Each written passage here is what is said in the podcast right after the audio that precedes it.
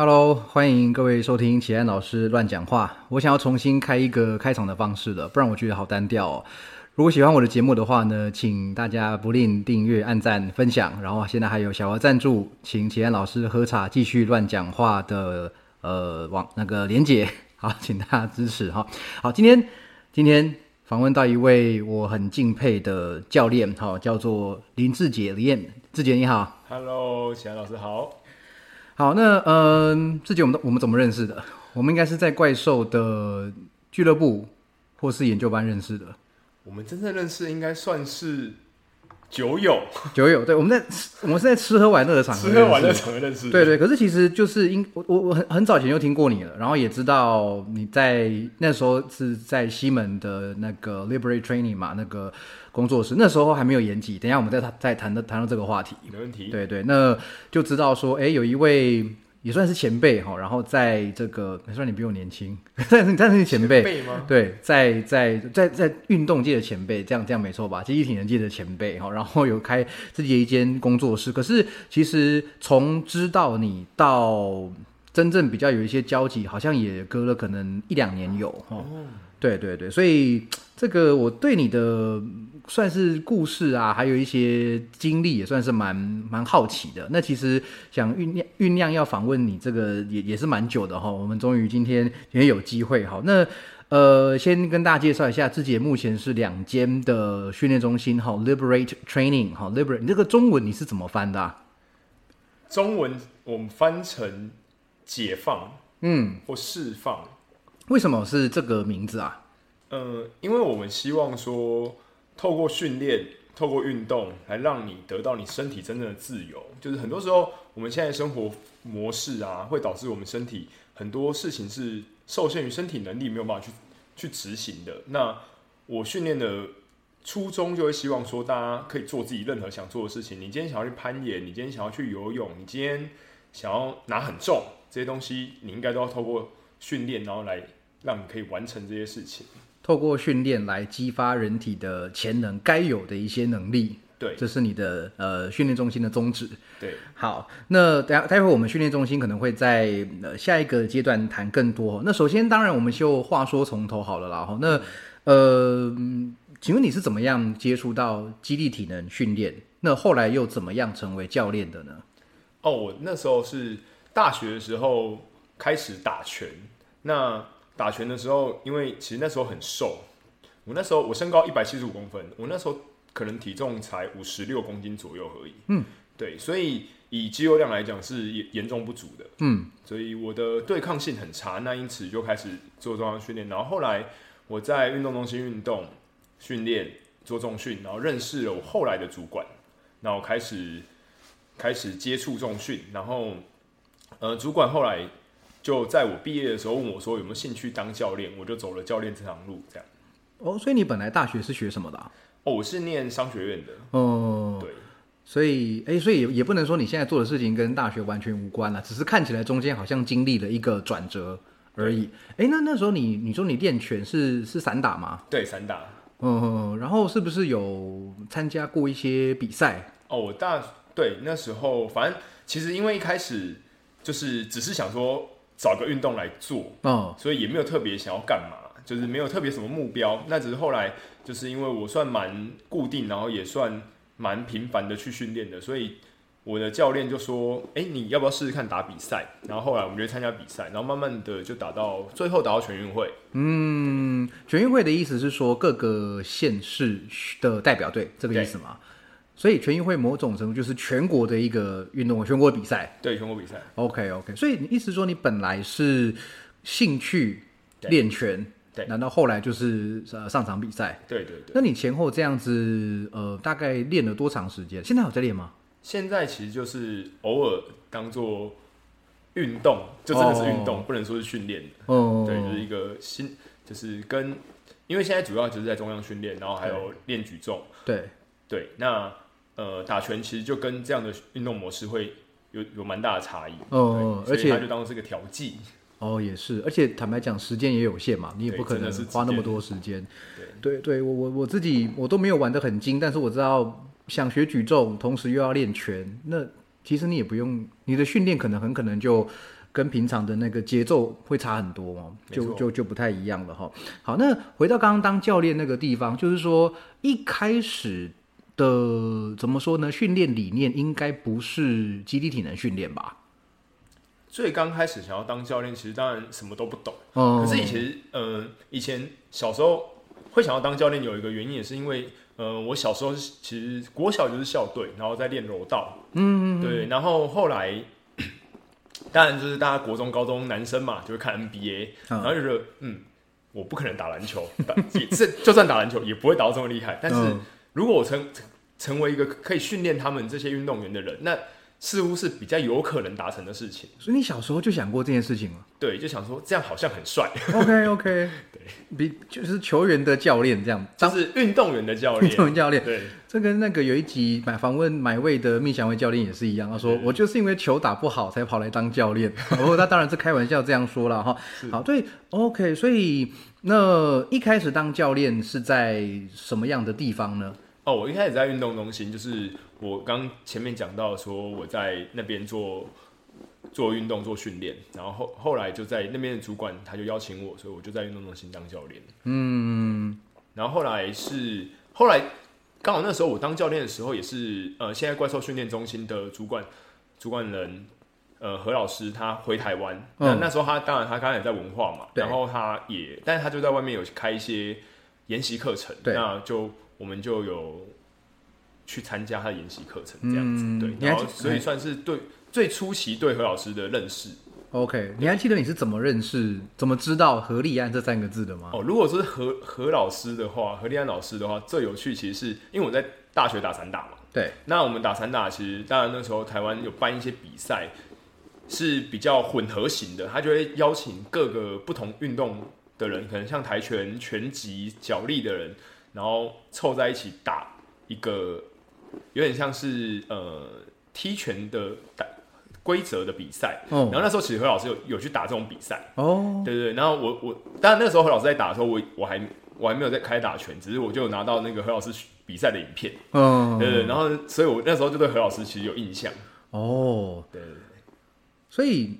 就一开始就知道，那那时候他已经回来了嘛？还是说那是他更早以前的比那是赛影片？更早以以前的比赛影片，哦。那就是我在打拳，我在大学时期打拳对他有这个印象，然后后来他回来，然后开研研习课。然后那时候他其实他开了一门很有趣的课，因为那时候我还其实算我已经开始在工作，但我还是有在打比有在打拳，然后也有参加一些小比赛。嗯，那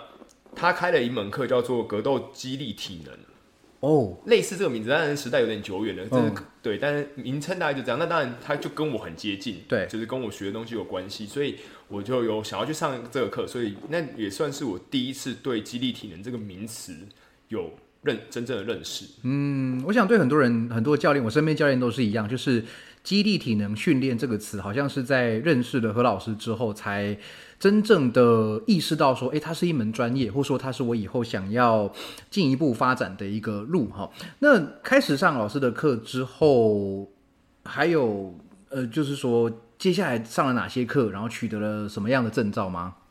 哦，其实那时候一开始当教练，当然上的课就比较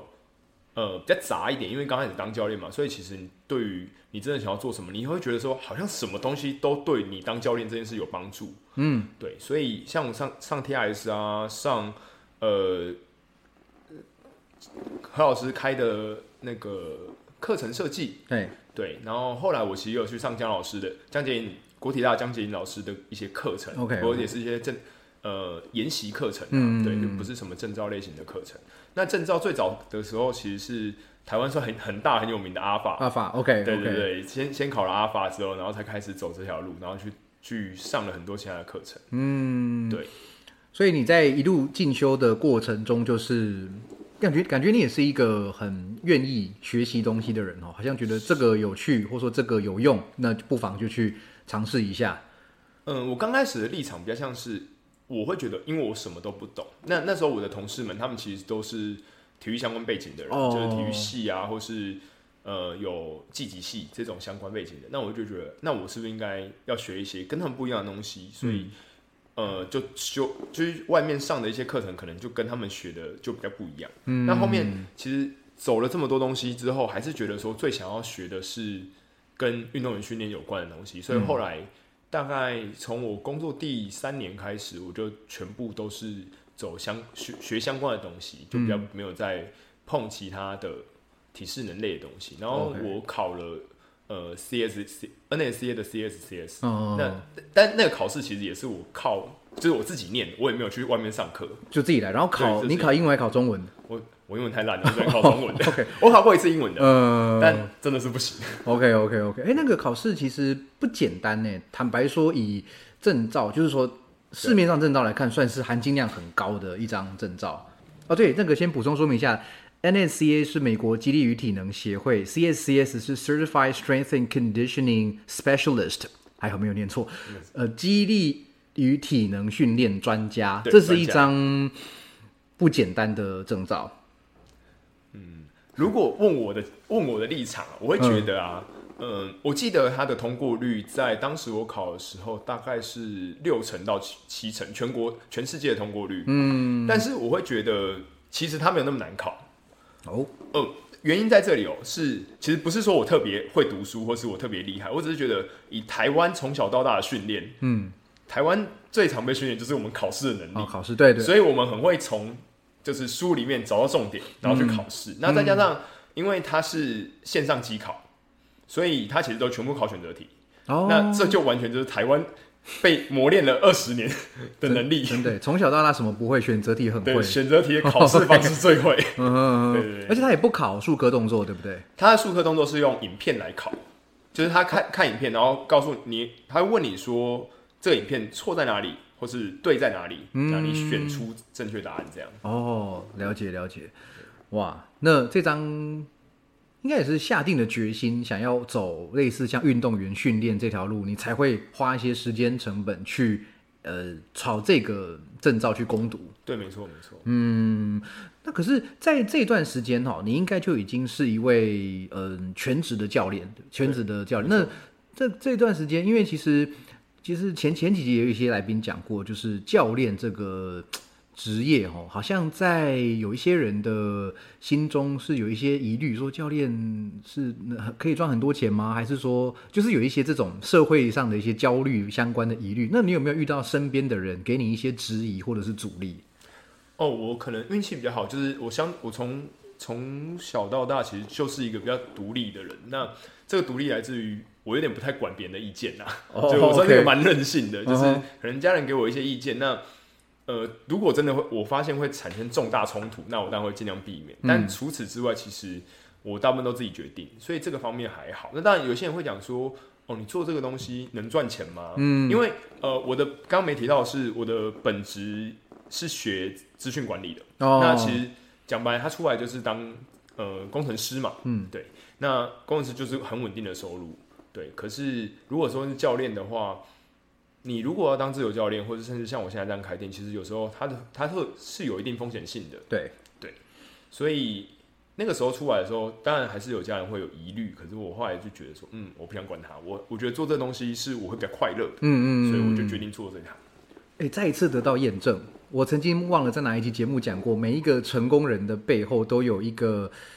呃很相信他的家人。其实某种程度上也是这样吧。假设你的父母或者说你的监护人是那种从小高压着你，一定叫你选这个科系做这个职业的话，那说不定现在路就很不一样了。对，所以我一直这是我自己在访谈中得到的一个小小的结论。那我其实我发现我我自己也是一样哈。那我的故事很多人听烂了，那就算了，我就不再说。但总而言之，我觉得真的家人，这就有时候也是要对这种可能孩子开始会跟你有不同意见的人。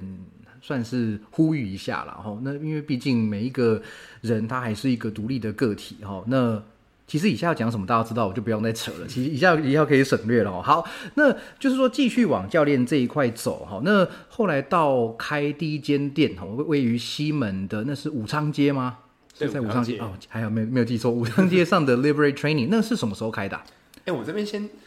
呃纠正一件事情，哦对不起其实那不是我第一间店。哦，sorry sorry sorry，、哦，没关系，这个这个其实蛮多人不知道。那嗯其实我第一间店其实是跟合伙的，其实是合伙的店。那其实他现在也还在，嗯那只是说我当然退出这边的经营，就是第一间店的经营权。因为、嗯呃，好，先讲一下这个故事哦，就是那个时候我们呃，在运动中心嘛，那运动中心后来其实运动中心有个重新招标，它为了可能有各种原因，所以它会几年时限一到，它就重新招标。啊那很不幸，我们的运动中心其实是一个没有太赚钱的运动中心，所以我们的母企业就决定不再重新招标了，就是不再重新投标这个地方。那所以我们剩下两，他给我们两条路可以选，一个就是我们就大家就原地解散，哦那另外一个当然就是你就到这个母企业其他的运动中心去任职。哦，所以这个企业它本身就是运动产业的哦不，它是救国 团，哦它救国团，对对。那呃，但是其实以如果说大家对教练职业有点认识的话，或是大家可以想象一下，如果今天你是一个学生，你愿不愿意跟教练可能跑到其他地方去？嗯，其实教练是，我觉得他算是一个有地缘性的工作，对对，所以你的学生可能不太可能跟你跑太远，所以那时候我们就决定离职。那我们几个同事，那那时候其实我是所有同事里面年资最浅的，就是我是最菜。那他们那时候要开一间工作室，那有找我，我就觉得啊，前辈赏识我，那当然很好，我就决定就是好，那我们就跟他们去，嗯，那就开了第一间。呃，也在西门町附近的工作室，因为当然我们就是地缘关系，哦，但后来这间工作室经营起来之后，因为我们的呃成员比较多，团体课程的老师，所以这间公司进弄起来之后，它就是很像很像团课教室。OK OK，那当然有一些训练的地方，但是一开始其实连蹲举架都是没有的，所以我们发挥了很多创意，想想办法尽可能让学生可以做重量训练。嗯，但是最终我还是觉得，嗯，这不是我想要的东西，所以呃，我就跟成员们讲好，然后就退股了，然后我在今成立有自己的第一间工作室，这样。哦，所以第一间工作是你自己成立的第一间工作，那个是什么时候成立的啊、呃，现在应该大概是四年前，四年的，一八年左右，一七一八年左右对。一七一八年的时候，嗯那其实我还是一直还是那句话，我一直觉得出来创业的人都太了不起了。你当时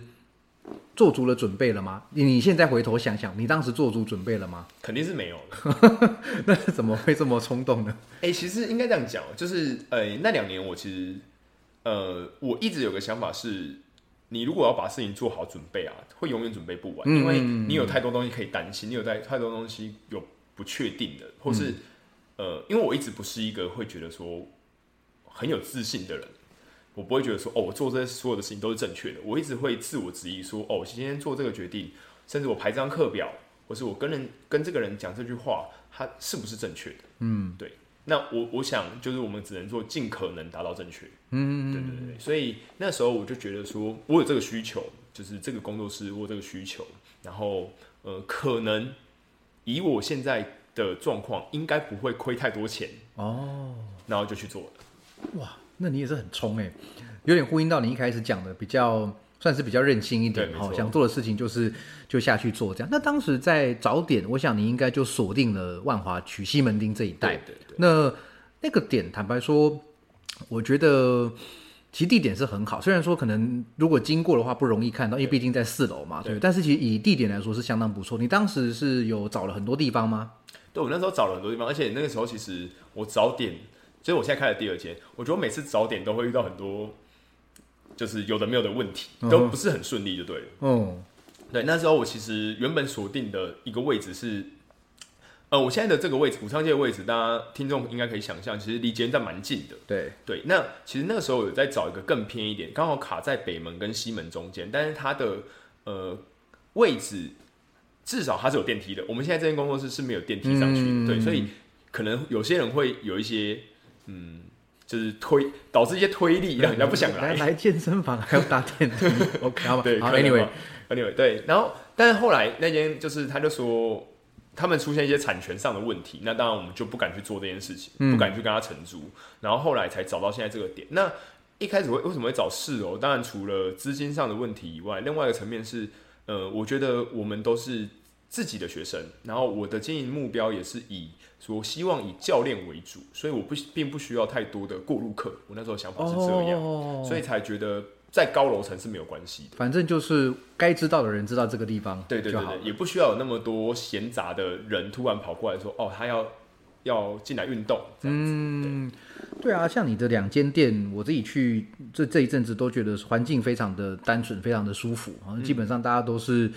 呃，要么认识的，要么间接认识，要么是学生，好，然后就是一切的品质都都非常好哈。那你当然，我本来想问你是不是一开始就决定独资，看来看来是嘛，你是一个人就出来开，从前面故事这样知道嘛？好，那呃，那个空间，西门那个空间，它原本是做什么店的，你知道吗？它其实整栋楼之前是卖动漫相关周边的，哦整栋楼都是，对，整栋楼。因为我看它现在楼下好像是有发廊，对然后有餐餐厅那个它还是咖啡厅之类对的。，它比较像咖啡厅。OK OK，对对，那这样子的看感觉起来好像，哎，二楼是哎，反正有发廊，有有有咖啡厅，哎，楼上来个训练中心，对，这样好像觉得有一点点，有一点点呃突兀哈。对，那一开始的格局跟现在就一样吗？哦，应该这样讲，我们那时候租的时候，其实我是最先进驻的，哦然后但是也都在大概那个前后几个月的时间，二楼跟三楼他们才弄起来。哦，对，那我们那时候一楼其实它是 Under Armour 哦，卖卖运动用品的，所以好像也没有太奇怪，怪。说的也是。对，嗯，所以空间它的格局其实我觉得算是漂亮哎，因为中间没有柱子，是一个算长方形的一对，个格局它是个长，方形。非常的非常的理想哦。虽然说在四楼可能一个很明显的这个不能说缺点啊，就是说不能摔杠，这是这是肯定的嘛哈，。肯定的。好，那器材的话嘞，那我想开一间工作室，器材是非常重要的。器材的方面你是怎么样选择的？哦，因为刚呃也提到说，就是我们是希望走运动员训练为主，所以我们当然就全部都是走自由重量的训练，所以、呃我们其实呃这有两个好处，一个是省钱，因为相对的你我一架的训练架包含杠片，包含一支杠，可能用好一点的东西整组下来都比外面的所谓固定式的器材来的便宜。嗯，对，然后再来是呃空间的使用上面也会比较小，所以我可以做到更多的，呃，我可以在更小的空间里面产生更大的效益。嗯，哎，像是蹲举架跟杠片加上杠铃这样对。一组下来，如果说像有些听众朋友可能想要弄一个自己的 home gym，自己家里打造，大概多少钱可以搞定啊？如果说我们现就是我们都用台湾制的东西，嗯。我们不要特别从可能美国订高级的特别或特别的品牌，然后你不要强调说可能要有什么国际协会认证的话，啊。其实我估一估，包含地垫，因为地垫在在红郡是蛮重要的，对对你一定要有个地垫来去做质证，或是至少你不要刮伤你的地板嘛。嗯，对，那其实大概五万以内就就可以搞定了。一组所有东西五对，万。就是你刚刚提到的杠片、杠，然后架子还有地垫。哦对，，那杠，而且杠片应该可以买到一百五十公斤一整组的，嗯嗯嗯嗯，这样就对大部分人来说是蛮够用的。对，蛮足够用。嗯，我可能要买两组，好，以后再说。那这个，嗯、对哦，听说好像 leg press 这台机器好像就是不止这个价钱，有听？哦，我有听说，嗯呃，如果说我们买耐用的，所谓嗯耐用的 Cybex，、可能它就要接近十万了。哦，一台就要接近十万。对，就要接近十万。对，像之前去看那个物理治疗的时候，他们他们物治疗治疗所有放一些那个训练器材，然后他们就有说，呃这一台机器就是这这一堆杠片的什么几倍的价钱哦，所以那些固定式器材是真的，真的真的是比较花钱。自由自由重量，以我们的角度来看，就是说它。呃，功能性比较强，然后占地比较小，又比较便宜，所以对我们来说，当然是一个比较呃，机体人来说啦，是一个比较合理的选择哈。对那那个时候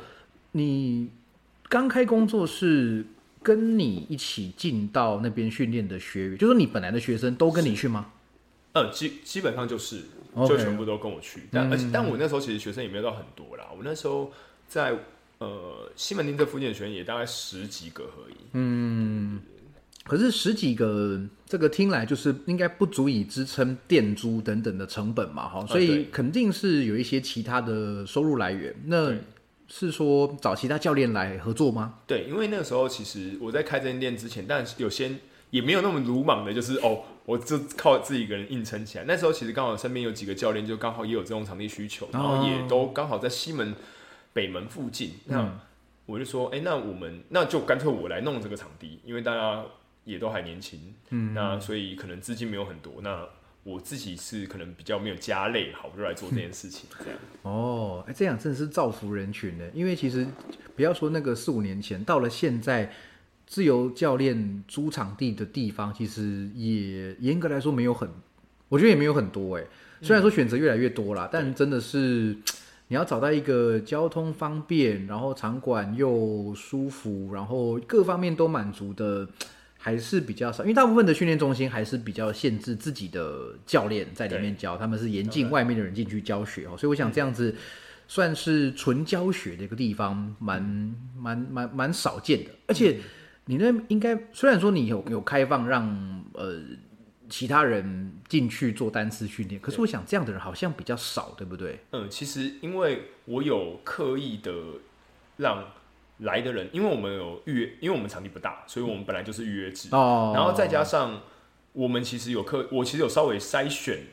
来的人，因为也不能说筛选，应该说，因为我们就全部都自由重量，所以你必须要有自由重量训练的经验，你才能来训练。对对，那所以因此来的人其实就会被删掉很多。嗯，所以那种一进来就问怎么没有跑步机的那种，他自然而然也不会来你这边练。对啊，当然。OK OK，那像呃，在你这边租场地的教练，你会希望他们具备什么样的资格或是特质吗？哦，我觉得主要是好沟通诶，因为呃。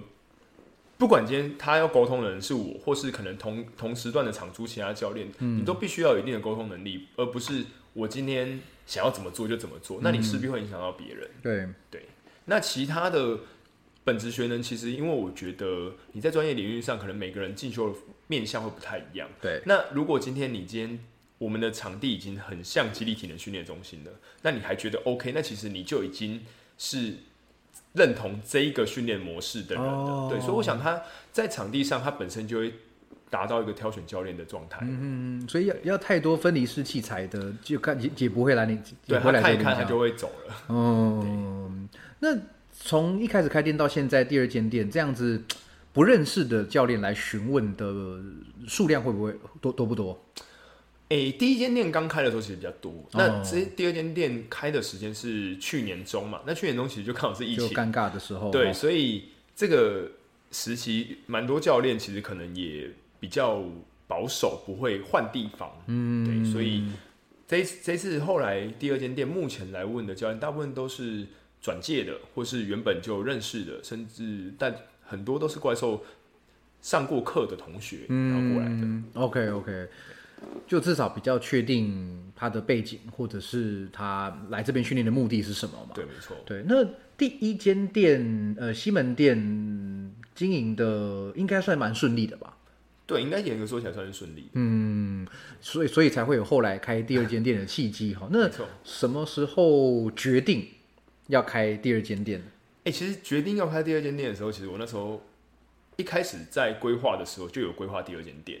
对，那当然规划地点那时候就是比较范围比较大。那时候从南京复兴到呃，就是我现在这间店坐落的国父纪念馆附近这个大区块里面，都有想说这中间都是我可以接受的范围。那因为一部分原因就是我自己原本小巨蛋周边有一批学生，所以我就想说，那如果我要开第二间店，当然就是以这个区块的周边为准备的位置这样子。那那时候就想说，如果说我第一间店顺利回本，那我就是回本之后，然后存一点，那我就可以开第二间。嗯，然后那时候其实是在二零二零年就已经达到这个达到这个目目标，想要做这件事情。两年左右，算还蛮快的。对，但是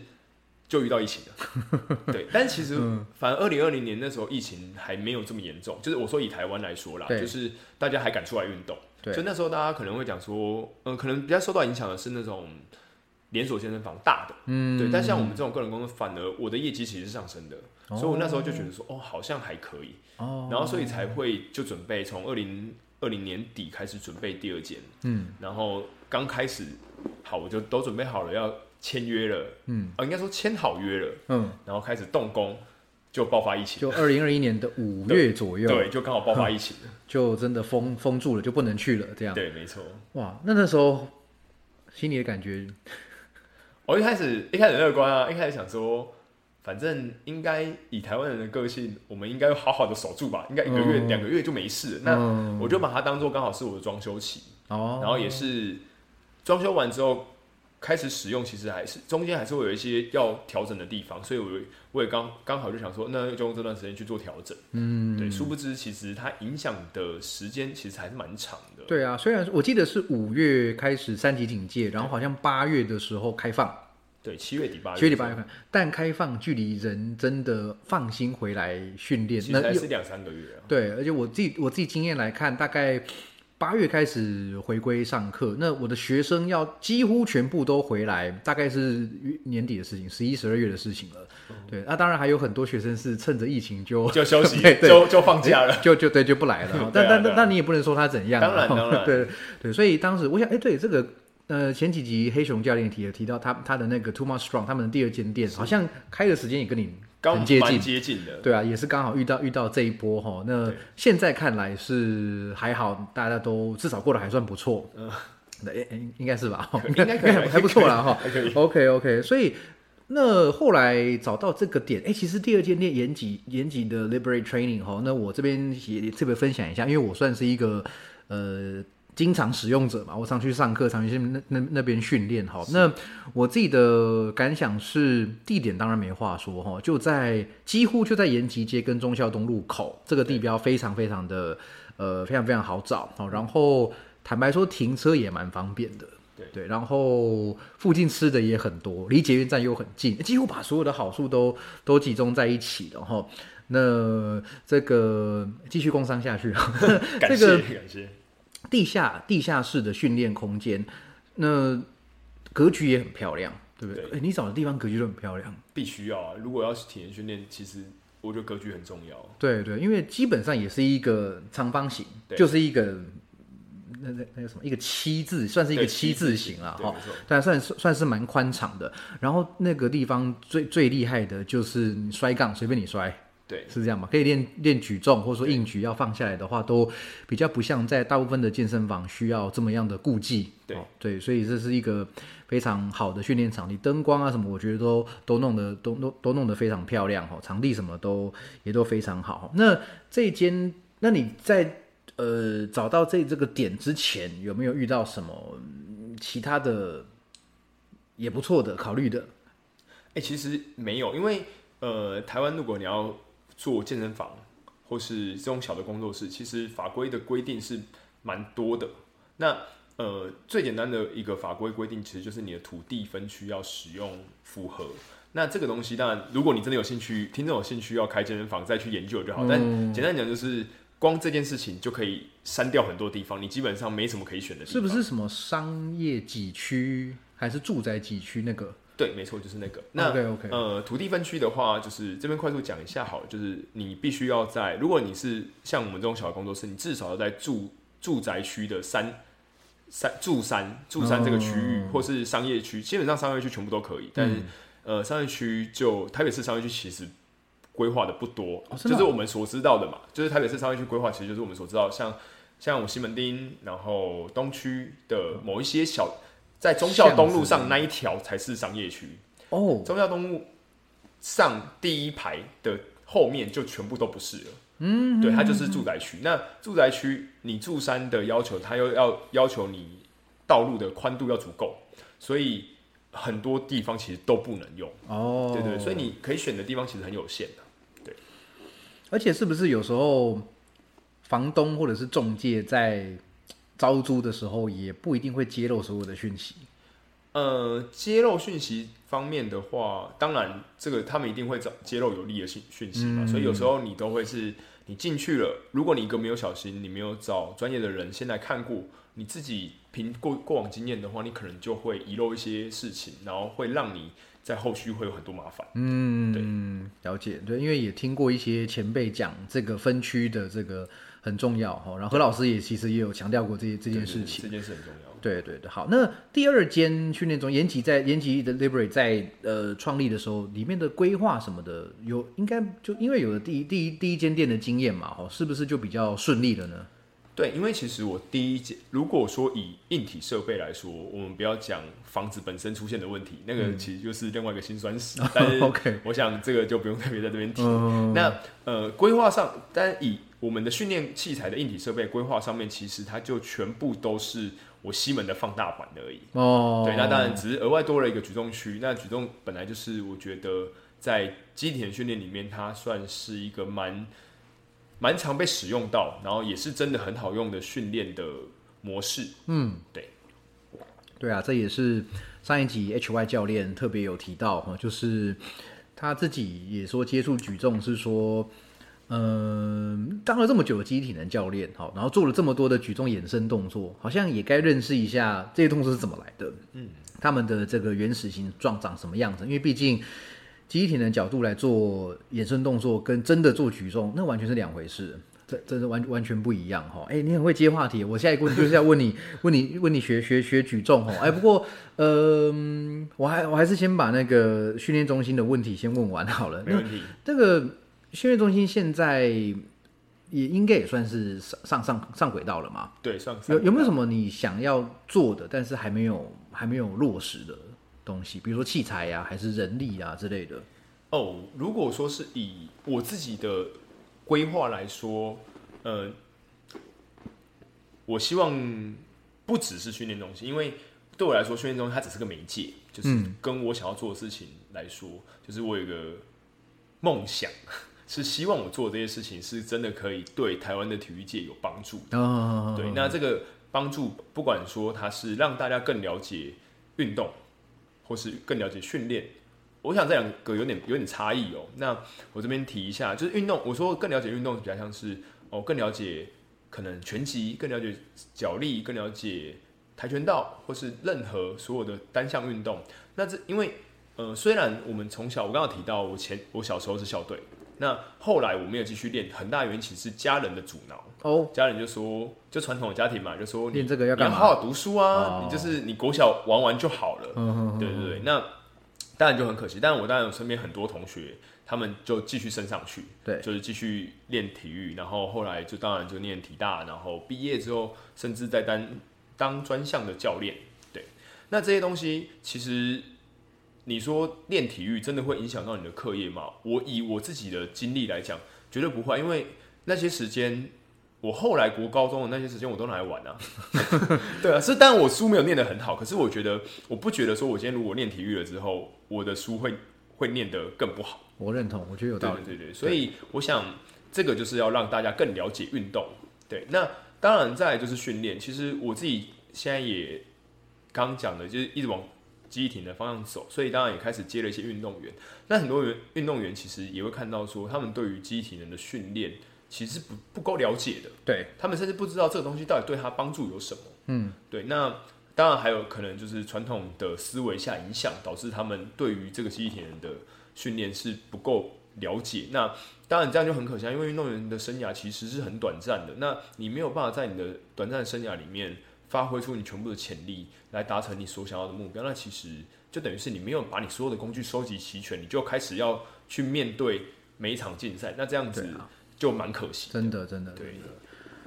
所以像现在也看到，在你的训练中心有一些球队在这边在那边训练，不对没错一次十个人、十几个人在里面训练。哦，那这样子的话，像你现在有自己的场地了，你也不用说比较比较不需要特别跑到他们的学校去，对你反而可以在一个你更方便，甚甚至器材也是更更好的地方对来训练这些队伍。哦那你是怎么样？像你现在有在带哪些运动队伍啊？呃，如果以队伍来说的话，我有带脚力队，那脚力队有国中跟高中，嗯，那还有藤球队，还有排球队，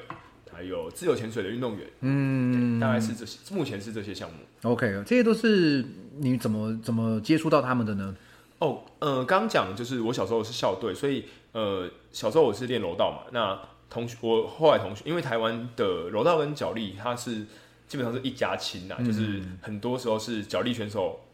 呃，应该说柔道选手去转脚力的。所以哦那像我有个同学就是这样，所以他后来他就邀请我去帮他的忙，然后去帮他带他们的他他的学生做基田训练。嗯，对，那。这个就是我我在接触脚力的部分。那自由潜水的话是那时候呃有一个我大学时候认识的一个选选手，他后来去做自由潜水的训练。那他现在也算是世界排名非常前面的一个选手。那我那时候就说，哎、那你现在在练自由潜水，那是不是他他那时候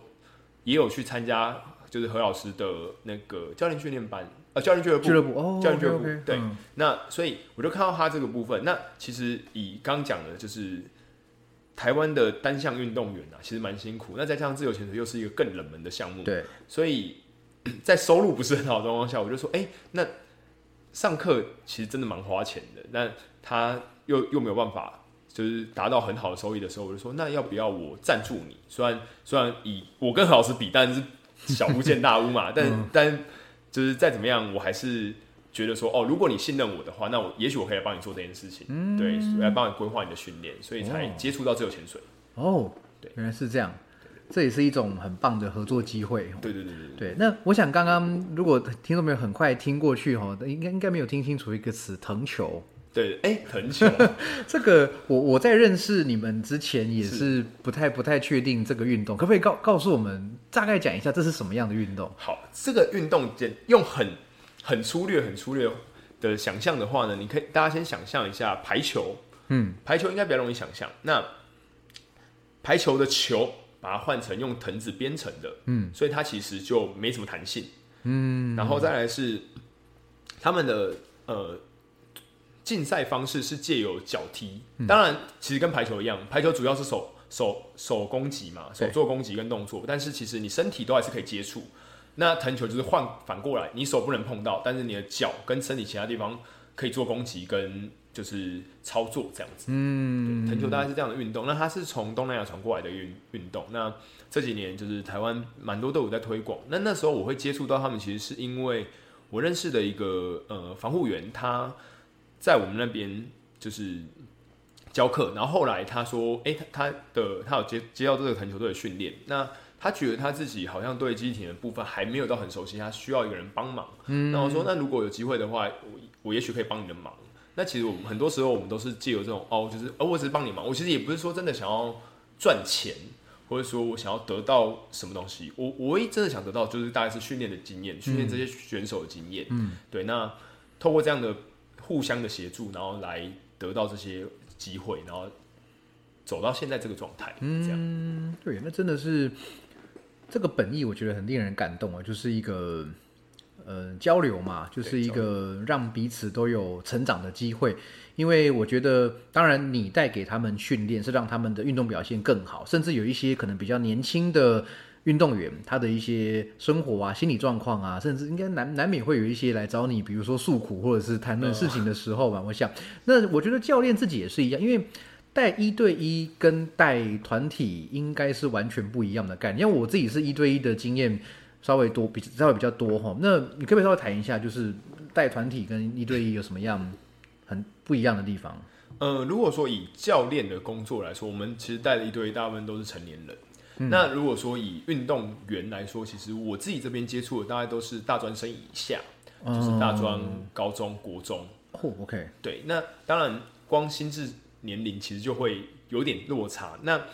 所以你交谈的方式跟给指引的方式其实就会有差异。那其实以运动员来讲，我觉得相对是好带的原因，是因为呃，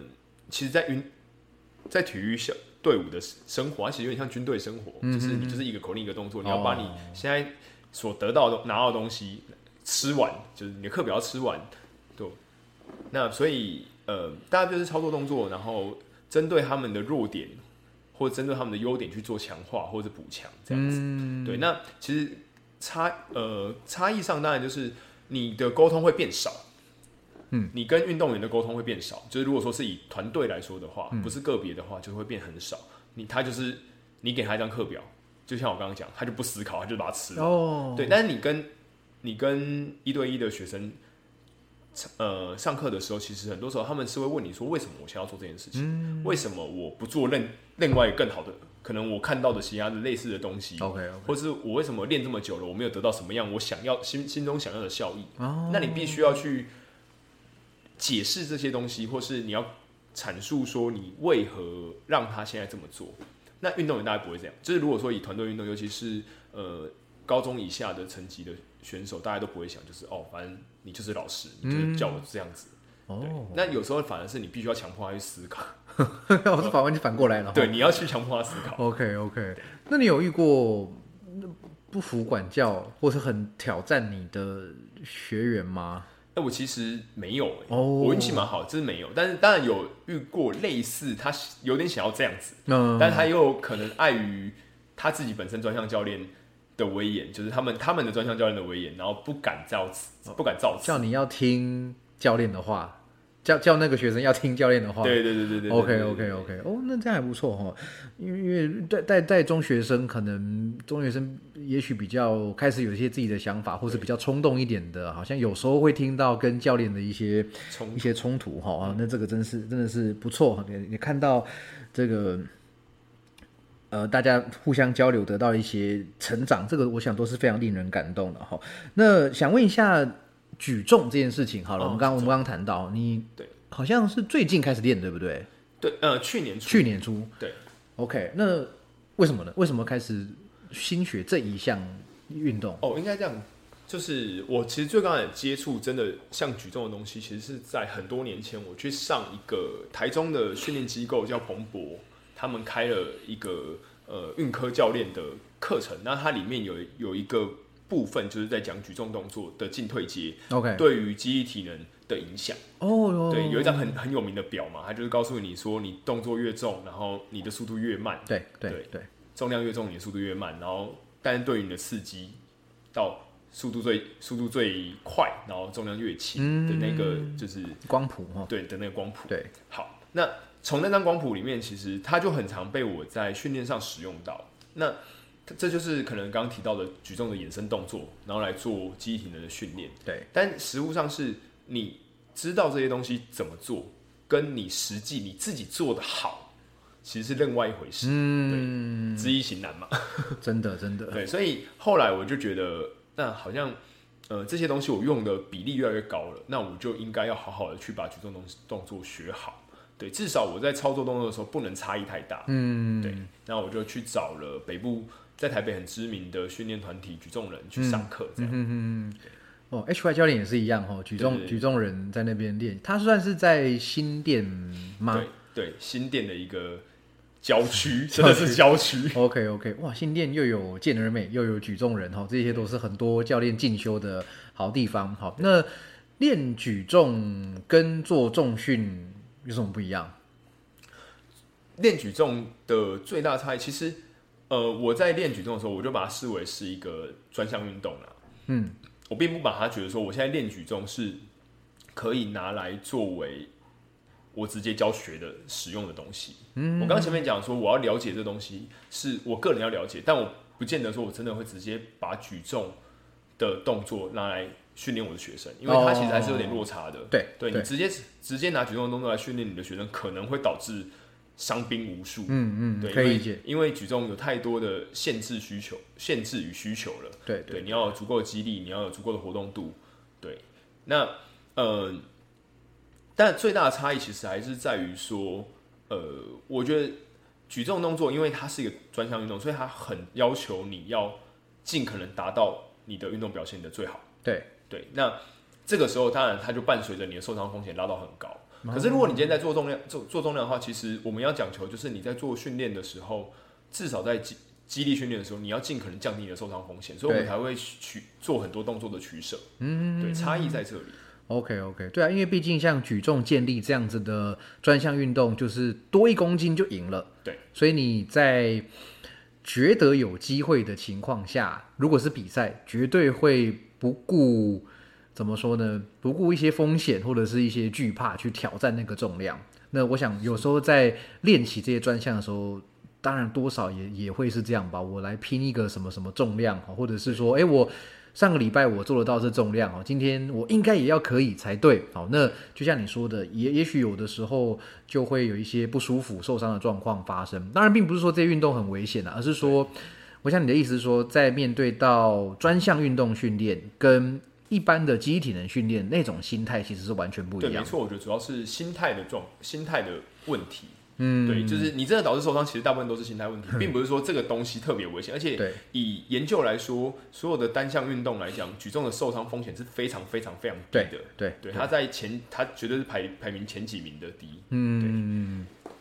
对啊，像对了，那个是我记得那个 NSCA，我们刚刚提到的美国机体能协会，它就有做一张表，我想这个都找得到。我如果没记错的话，受伤风险最高的好像是足球，我如果没记错的话了。对，那当然不是在说任何一项运动不好，不好而是说，其实很很简单的道理嘛。你今天这个运动是团队的，甚至是有接触与他人接触、大力碰撞的，比如说足球、篮球、美式足球、橄榄球等等。那想当然尔受伤的，就是不确定因素变多，那当然受伤的风险变高。那毕竟像是举重、健力这些，就只有你跟几块你铁跟，自己对你跟自 自己己的竞争，对对对，那坦白说，受伤的几率自然就相对小，其实这个也很合理啦。哈。所以说，这个很多人会觉得，诶，举重很危险，健力很危险。我想这个，呃，至少科学告诉我们不不是是这样子这样子。对对对对，那那举重你练了一阵子哈，那有没有参加比赛的经验跟打算呢？哎、其实目前都没有想要参加比赛，就是回到我刚刚讲的，因为嗯、呃这样讲可能有点有点怪，但我会觉得我去学举重，或是我现在的训练，对我来说，它其实是工作的一部分，哦，因为这些都是对我来说是工作，我把它视为是我工作的进修，嗯所以我目前没有想要去参加比赛。，OK，对，呃，未来也还没有规划要参加比赛，但是倒是有趣的是，我刚刚讲了，我希望我可以为台湾体的体育界，就是、呃、希望它变得更好，所以我想要办比赛，嗯嗯嗯所以今年我会办一个举重比赛，哇，要不先来讲一讲，还是之后再讲？之后再讲，之后再讲因为详细的细节都还在谈。OK 对 OK OK。对啊，要办办一场，在在这个地点应该就是在延吉的 Library Training 这个地方。哦，没有没有，我们会我们会找外面的体育馆哦，OK 因为要办真的是蛮正式的一个比赛。OK OK 对 OK，虽然他可能没有他没有积分的意义，但是 但是至少会办的蛮盛大的。这个就大家拭目以待哈。对我想这个今年会是一个大家报复性参赛的一年哦。去年真的闷了，去年真的对啊，像今年的至少已知会办的，如果没有意外的话，像你讲的你的举重比赛哈，然后成吉思汗的健美已经正在报名了，嗯然后健力。对据消息指出，应该是会有在八月的时候。那当然，SBD 的丘格他也要办一场大力士比赛啊，这也是我个人也出来了。呃，对对对，个人非常期待的这个一个比赛哈，所以我想今年在这个圈子的运动，我想大家都很多都是摩拳擦掌的哈。好，那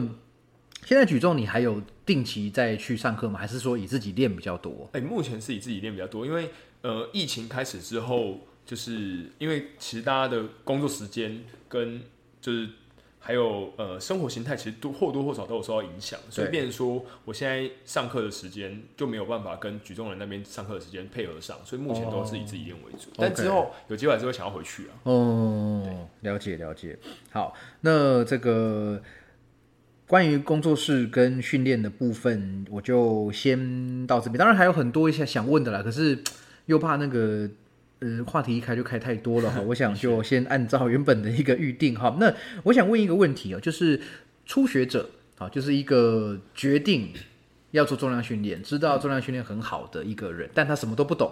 他也分不清楚什么大型健身房还是工作室，他也不知道什么叫肌力体能，什么叫呃健美什么的哈，他就是诶听说呃有人说重量训练很好，我要找教练，那你会给他什么建议呢？哦，如果说是以一个初学者要找教练这件事情，我有什么建议？我就要先确定几件事情。第一个，你有确定你想要好好做这件事情吗？因为我觉得以所有的教练都会有一个很大的经验是，很常见的经验是，今天有一个人兴致勃勃的来说他要上课，他想要变得怎么样？嗯嗯，然后他可能好，他决定他买了第一期课，然后他可能来上三堂课之后人就不见了。嗯嗯嗯，对，那你你这时候我们身为教练，如果说我今天是有公司呃规范的的教练，可能还好；如果说是像自由教练，就会很辛苦说我现在到底是要退你钱，还是说我就等等着你回来？哦，就他钱已经先缴了，但他后面都请假就不见，对、对，那那久了久了，其实大家联系就会断了嘛。对然后你钱还是卡在那里，这是一个。对然后再来是，或是你可能你就是前前面兴致勃勃，然后后来你变成说每个月上一次课，那对我们来讲，其实讲白，了其实就是把钱丢到水沟里面去。因为一个月一次，对你，你你对啊，你你就你的效益真的很低，你就算再怎么样有出所谓的初学者效益，都低到快要不见了。一个月一次不行啦，对对啊，对啊。可是我们一定大家都有遇过，是没错，类似这样，没错没错对对对没错没错。那这种时候，我其实大部分都会跟学员讲说，你要不要考虑，就是你先准备好了，你真的确定你可以我们有固定的时间配合，那你再来上课。嗯，对，而且用一个比较自私一点的角度来看是，如果你今天你一个月上个一两次课，你一定没效果嘛？对，对，那你会不会怪我说我花这个钱来上课，哦然后你就名不副实？你你好像你很厉害，但是其实你根本就对我来说没有意义哦，其实某种程度上也是在保护自己哦，保对，我觉得这个是双方啦，双方、嗯对。那所以我觉得，呃，首先你要先确定好，你真的有想好好做这件事情，然后你有办法让你的生活规律的来做这件事情，嗯，这是一个。哦那再来，我觉得再来讨论你要不要找，要怎么样找教练。OK OK，对，那我会觉得回到刚第一点的关系，你第二点就是你要找离你生活圈近的。嗯，对，所以我我生活周到当然大家朋友一定会都会说哦，我要转介绍，哎、我朋友是教练，然后他好像也做很多年了，所以至少他人不会跑掉嘛，所以我介绍他来、来找你上课。然后我我的工作地方刚刚有介绍，就是西门町跟呃就是东区这边，嗯，然后他可能住在戏子，我说那先不要吧，那不可能的，他不可能持之以恒来的。对，这对个太远了哈。对，所以你一定是找你生活圈附近的。嗯那我觉得这两点你先确定好之后，你自己再来，呃，我们就可以建议建议你找，就是第一个有专业认证的教练。那这个专业认证，我觉得现在市面上非常多的证照，所以你一定不知道什么证照是好，什么证照是不好。对，但其实我会说，没有证照是好跟不好，只有适不适合你。今天你要先厘清你自己的需求是什么，然后我觉得可以多跟不同的证照体系的教练谈，因为呃，基本上所有的教练都会写说他有什么证照了，对或是你也可以问他。对那大部分教练都会帮你安排第一次的咨询，对所以你可以在咨询的时候先了解这些证照跟他的教课模式。那你先确定好这个教学的方式是你喜欢的，或是你可以接受的，你再来尝试第一次的试上。嗯那我觉得这样才会找到一个真的适合你的教练。OK 对，哇，所以这样子你等于是有点帮。这样，我刚刚突然觉得你很像五九一，就是我要租房子，然后我要筛选筛选，所以第一关是先从这个你自己先来筛选，你真的准备好要让你的身体接受改造了吗？因为其实回到大家知道，我有一本译作，我一直很非常喜欢的一本译作跟神定作叫《杠铃处方》。那《杠铃处方》里面讲到一点，就是说运动它如果我们把它干当做是一种药物的话，它跟其他药物最大差别就是，其他药物你可以被强迫喂食。运动是你必须主动的服用的，因为你不愿意运动，没有人可以逼你运动。对，所以说你是不是自己准备好要主动的来做运动这件事情？一周，我想一周一次应该算是一个很最基本的。对对对，一周一次、两次、三次，你是不是已经准备好了？对，那这个 OK 了，这关过了之后，下一关就是方便的地方啊，不管是我想住家附近、公司附近，好，那这个当然都是比较理想的选择。要不然，就像你刚刚讲的，你大老远每天通勤一个小时去上课，除非你真的是什么时间很多，对时间很多，或者是对对，或者是你是一个找到一个很有名的一个多厉害的一个教练哈，否则这个通常比较比较难持久哈。对，然后接下来才谈到你的训练目标跟教练的证照到底有哪些。而且其实就像你刚刚说的，现在证照就比如说今天我把。比如说林志杰，好，这三个字履历出来，诶，教练，那证照有一二三四五这几张，那其实你不知道这什么，好像查一下，你大概也有一些对端倪了哈，所以就比较更不会是雾里看花了。所以我觉得，如果刚才这些步骤，像听众朋友，如果你真的是已经，如果你在犹疑，没什么好犹豫的，就开始了，就赶快开始练了啦。那怎么怎么找教练？哎，我想我自己之前做过一个节目，呃，一集节目讲这个，但我想今天志杰的这个讲法吼是是更更清楚，我觉得更更值得参考的哈。对，那嗯。那你觉得一个好的教练，我们反过来讲好了，一个好的教练怎么样算是一个好的教练？怎么样算是一个好教练？我觉得是愿意沟通的教练。这我、个哦就回到你刚刚讲的那个对，，回到我嗯刚刚讲，愿意沟通。其实我觉得刚刚可能还有个漏讲的部分，就是呃，你要怎样找到一个好好适合你的教练，其实也是你要可以跟这个教练沟通。对对，这个这个就是呃，我会用谈得来啦，我觉得用谈得来。嗯嗯嗯，对你跟这个教练谈得来，他讲的话你听得进去，然后他你也听得懂，你才有办法一直跟这个人上课嘛。你你不可能就是就算这个这个人再厉害，这个社会教练再厉害，可是你听你永远听不好他他在讲什么，嗯他给你的指令语你永远都搞不清楚他在干嘛，你只知道说他很厉害，那你这这个我想也很难上课上下去的。对对真的真的。那所以再来回到我刚刚齐安老师这边问我的说，就是要怎么样才是一个好的教练？我觉得你愿意沟通，那代表说你今天，因为我觉得教练的身份，如果今天我不管我是呃一对一的自由教练，那我要沟通的对象是我的学生，对，或是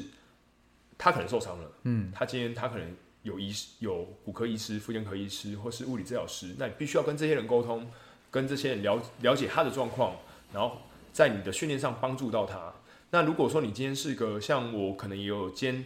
呃队伍的训练师，那你就要跟专项的教练沟通，你要跟你的运动员沟通。嗯所以你其实你要先有沟通的能力，这件事我觉得是很重要。不管你今天是在哪一个角色上面，你都是需要有沟通能力的。哦，对，那只是你沟通的人人数多不多，复不复杂。如果你今天带运动队伍，那你沟通的复复杂度可能就会拉很高。嗯，对，那再来就是 持续的进修，我觉得这种就是持续进修，这种就是老生常谈，就就跟就跟你说你你活你要怎么样赚钱，你就是要够努力，但嗯努力那是基本的嘛。对对对，那对。其他的东西就是就是就是除了这些基本的东西以外，那再来就是你应该要朝你自己确定的路去走，因为我觉得呃教练这这个工作它可以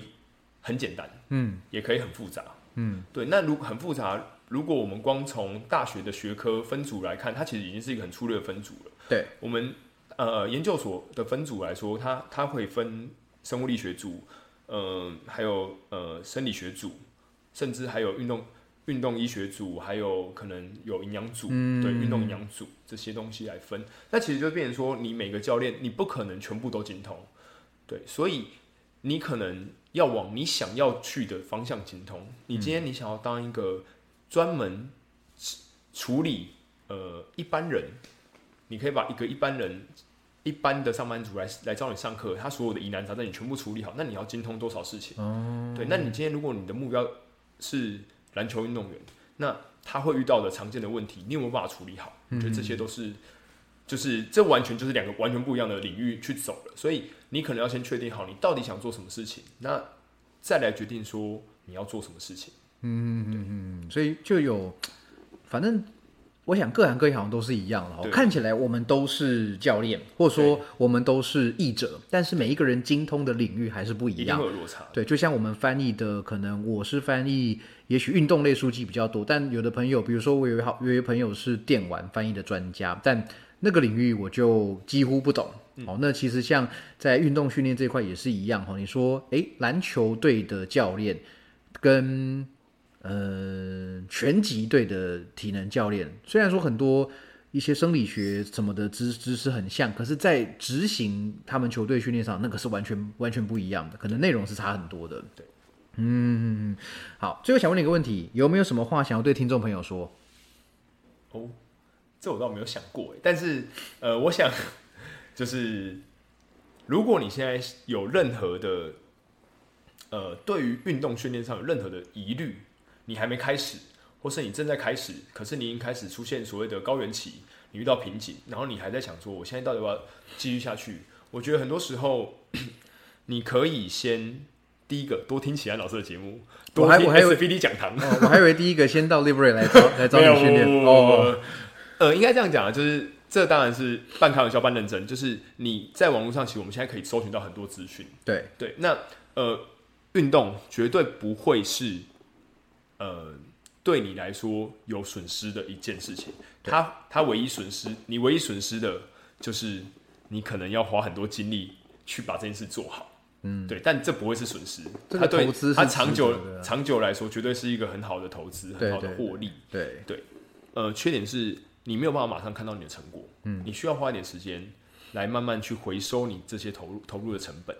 那所以你现在如果你遇到瓶颈，或是你还没开始，不要放弃，你要去找你觉得你会让你可以想要持续下去的动力，嗯，对，找到这个动力只有持续下去，那它一定会有很好的成果。对啊，这个自己这关只要过了，现在不怕没有好教练，不怕没有好的资讯来源，资讯管道对，就像你刚刚说的，吉安老师不是 这个节目当然要听，但是比如说就你刚刚讲的 SBD 的怪兽讲堂对，SBD 有好多讲堂哦，建立的、举重的什么的，我想秋哥他也是弄得非常非常的认真。好，那这些每一集都看，你也要看几天呐、你才看得完。好，那里面其实你说影片能够带来什么很细节的东西，倒不至于，但是。该懂、该懂的、该知道的，其实里面都有。那甚至是秋哥也有 podcast，何老师也有 podcast，、那甚至是我也翻译了这么多书，你你对你读了也是有很多书啊，对对对，而且今年还会有至少三本蛮蛮重要的书出来哈，不过就到时候再再开节目跟大家说哈。好，那大家就这样，大概就这样。没什么没什么没什么好继续再讲了。好，那一样好，如果说喜欢。我节目的话呢，一记得按赞、订阅、分享，然后这个现在当然有请齐安老师喝杯茶继续乱讲话的一个小额赞助的活动。好，那如果你还在犹豫去什么地方训练的话，Liberate Training 是一个好选择，好，可以来来这边训练，来这边认识好朋友，好，来这边这个跟我们聊聊，好，好，那我们今今天谢谢志杰接受我的访谈，好，谢谢，好，谢谢齐安老师，好，拜拜。拜。拜。